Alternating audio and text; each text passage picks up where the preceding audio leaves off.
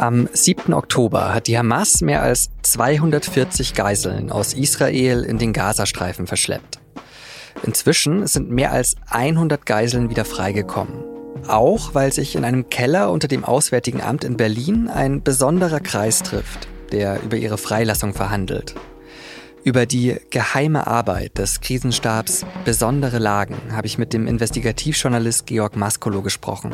Bis 2022 hat er den Rechercheverbund von NDR, WDR und Süddeutscher Zeitung geleitet. Er sagt, die Verhandlungen um die noch in Geiselhaft Verbliebenen wird immer schwerer, auch weil es inzwischen vor allem Männer im wehrfähigen Alter sind. Sie hören auf den Punkt, den Nachrichtenpodcast der Süddeutschen Zeitung, heute mit mir, Johannes Korsche. Schön, dass Sie dabei sind.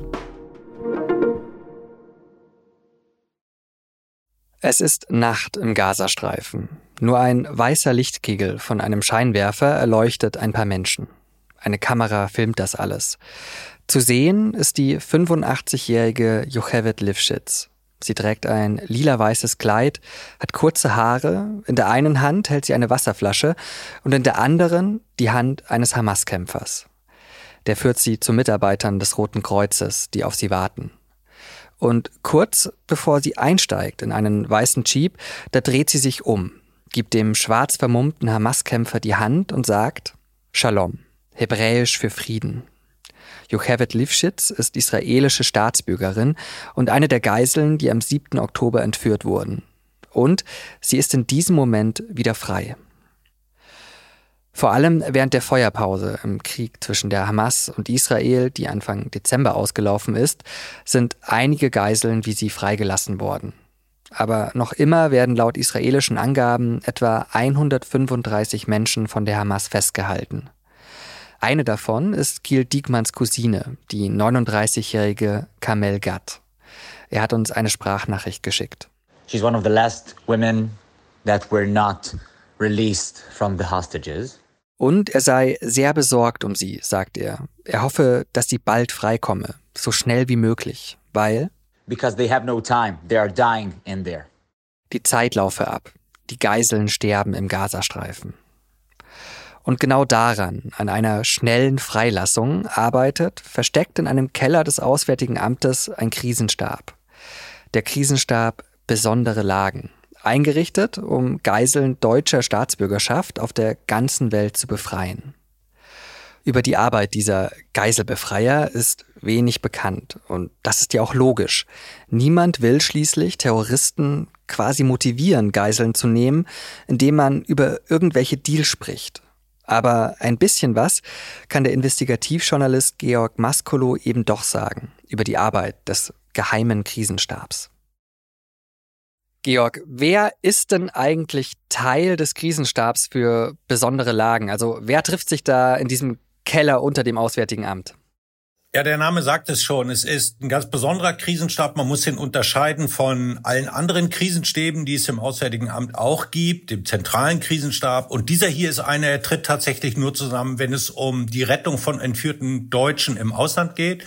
Wer sitzt dabei? Diplomaten, Spitzenbeamte, Innenministerium, Verteidigungsministerium, aber auch BKA, Bundespolizei, BND, und solche, die zuständig sind für das Kommando Spezialkräfte der Bundeswehr, falls es tatsächlich auch mal um eine militärische Lösung, eine frei, die Leute frei zu bekommen, gehen sollte. Und wie kann man sich das da vorstellen? Also telefonieren die dann mit den Anführern der Hamas jetzt zum Beispiel und verhandeln den, ja, man muss es ja irgendwie so hart sagen, den Preis für so ein Menschenleben oder wie, wie läuft das da ab in diesen Sitzungen? Ja, fangen wir damit an, wie es normalerweise läuft. Normalerweise ist es so. Es wird mit den Entführern verhandelt, entweder direkt oder über Mittelsmänner. Manchmal macht es der Krisenstab selbst oder Beauftragte des Krisenstabes, sehr oft die sehr erfahrene Verhandlungsgruppe des Bundeskriminalamtes, die sowas macht. Oder man schaltet andere Staaten ein und bittet sie um Hilfe. So ist es normalerweise. Hier ist es, muss man sagen, obwohl Deutschland so stark betroffen ist, zahlenmäßig ganz anders, weil es sich ausschließlich um Menschen handelt, die die deutsche und die israelische Staatsbürgerschaft haben. Das heißt, die Federführung liegt in Wahrheit bei den Israelis selbst. Es ist ein Krisenstab, der eine große Bedeutung hat. Ich habe es gesagt, es geht um sehr viele Deutsche, aber das, was er selber tun kann, ist hier ganz ungewöhnlich eingeschränkt. Und äh, wurden da im Vorfeld ja, rote Linien oder so definiert, äh, die man auf gar keinen Fall übertreten will in diesen Verhandlungen? Also keine jedenfalls, die ich kennen würde. Sagen wir mal, normalerweise geht es bei solchen Entführungen. Es geht schon immer mal um diplomatische Zugeständnisse. Es kann es durchaus irgendwie geben, um wirtschaftliche Zugeständnisse oder eben auch um Geld. Hier ist das nun tatsächlich ganz anders. Keiner weiß genau, was die Ziele der Hamas mit den Geiseln sind. Das verändert sich tatsächlich auch. Aber Deutschland hat sich so wie viele andere Staaten auch entschieden, übrigens auch auf Bitten der Regierung von Benjamin Netanyahu, die gesagt hat, wir wollen auf jeden Fall vermeiden, dass die Hamas versucht, mit den USA, mit Frankreich oder mit Deutschland jeweils getrennte Verhandlungen zu führen, vielleicht bei den einen mehr rauszuschlagen, bei den anderen. Deswegen gilt diese Linie verhandelt wird unter Federführung der Israelis. Und eine Ausnahme gibt es nur bei den Ländern, wo es sich ausschließlich um Staatsangehörige ihrer Länder geht. Wir haben ja beispielsweise alle gehört, dass sehr viele thailändische Feldarbeiter entführt worden sind. Da verhandelt die thailändische Regierung selbst und übrigens auch unter Einwilligung und mit dem Zugeständnis Israels. Also, dass die Staaten nicht untereinander gegeneinander ausgespielt werden können. Was kannst du denn zu den aktuellen Geiseln der Hamas gerade sagen? Also wie wahrscheinlich schätzt du es ein, dass bald alle Geiseln wieder frei sind? Ja, das ist sehr schwer zu sagen. Am Anfang muss man sagen, war ja die israelische Linie, wir führen überhaupt gar keine Verhandlungen, wir führen Krieg. Dann hat es einen sehr großen Druck gegeben, auch der Familien. Das hat sicher dazu beigetragen, dass verhandelt worden sind. Dann ist es ja zu einer ganzen Reihe von Freilassungen gekommen, auch zu vielen Freilassungen von auch deutschen Staatsbürgerinnen und Staatsbürgern. Das erklärt sich jetzt nicht durch irgendeine besondere Vorzugsbehandlung, sondern es hat ganz schlicht die Linie bei diesen ersten Verhandlungen gegeben, dass es sich um Frauen und Kinder handeln soll. Da war Deutschland ganz besonders stark betroffen. Jetzt, so glaube ich, wird es sehr viel schwieriger werden. Warum? Erstens, weil der Waffenstillstand vorbei ist und offensichtlich verhandelt im Moment auch niemand über einen neuen Waffenstillstand.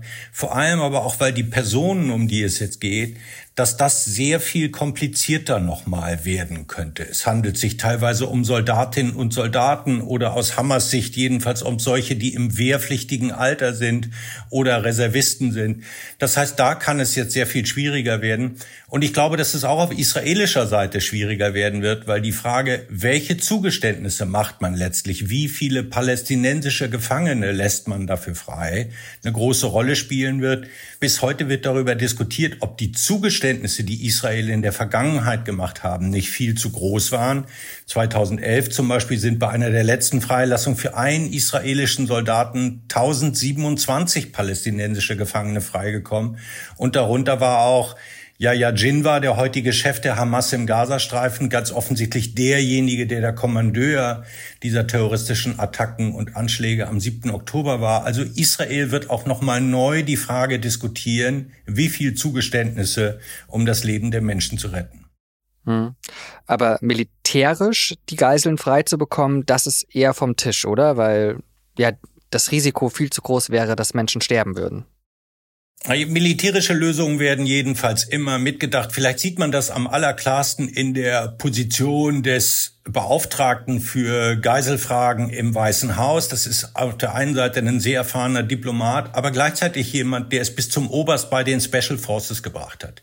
Und auch im Krisenstab wird immer die Frage, kann es eine Befreiungsaktion geben? Natürlich mitgedacht. Kein Staat lässt sich gern erpressen. Aber du hast es gesagt, man kann sich sehr schwer vorstellen, in der heutigen Situation im Gazastreifen, dass eine zeitgleiche Befreiung aller Geiseln möglich wäre. Und fände es statt, dann wäre es sicher auch eine israelische Angelegenheit. Wie kann denn dann Deutschland oder auch andere Staaten denn überhaupt verhindern, dass Terroristen und Geiselnehmer einfach immer mehr fordern für so ein Menschenleben? Weil du hast es ja gerade auch gesagt, die militärische Lösung ist dann oft keine und man will ja die Menschen offensichtlich retten. Ja, wie, wie kommt man denn aus so einer zynischen Spirale raus? Ja, ich glaube, es wird gar keinen Ausweg geben, sondern es wird das Dilemma bleiben, dass es immer gewesen ist. Und schon vor dem Überfall und der Geiselnahme der Hamas hat es Warnungen gegeben von denjenigen, die sich lange in diesem Bereich unterwegs sind, die gesagt haben, wir müssen aufpassen, dass wir nicht in eine neue Ära der Geiseldiplomatie kommen, dass dieses Instrument nicht so attraktiv wird, dass mehr und mehr Staaten es einsetzen, um Zugeständnisse zu erpressen. Georg, vielen Dank für deine Einschätzungen. Gern. Es war das große Streitthema der vergangenen Wochen im politischen Berlin, der Bundeshaushalt. Lange war nicht klar, ob dieses Jahr überhaupt noch eine Entscheidung fällt. Am Freitag aber hat der Bundestag die Aussetzung der Schuldenbremse doch noch beschlossen. Möglich ist das, laut Grundgesetz, nur dann, wenn eine außergewöhnliche Notlage vorliegt. Der Ukraine-Krieg und die hohen Energiepreise Anfang des Jahres aber auch die immer noch andauernden Reparaturen der Schäden, die die Flut im Ahrtal angerichtet hat, rechtfertigen laut Bundestag diese Notlage. Die Neuverschuldung liegt nun bei knapp 71 Milliarden Euro. Das sind fast 45 Milliarden mehr als eigentlich zulässig. Es ist das vierte Mal in Folge, dass der Bundestag die Schuldenbremse aussetzt. Gestern haben wir bei Auf den Punkt bereits über den EU-Gipfel und auch über die Rolle von Ungarns Ministerpräsident Viktor Orban gesprochen. Der stellt sich ja bei wichtigen Entscheidungen gerne mal quer. Bei der entscheidenden Abstimmung, ob die EU-Beitrittsverhandlungen mit der Ukraine jetzt beginnen soll, da hat Orban dann aber den Weg freigemacht. Er ist einfach aus dem Raum gegangen. Anders ist das beim 50 Milliarden Euro Paket für die Ukraine das er weiterhin blockiert. Im Januar soll Orban auf einem Sondergipfel da dann doch noch ins Boot geholt werden.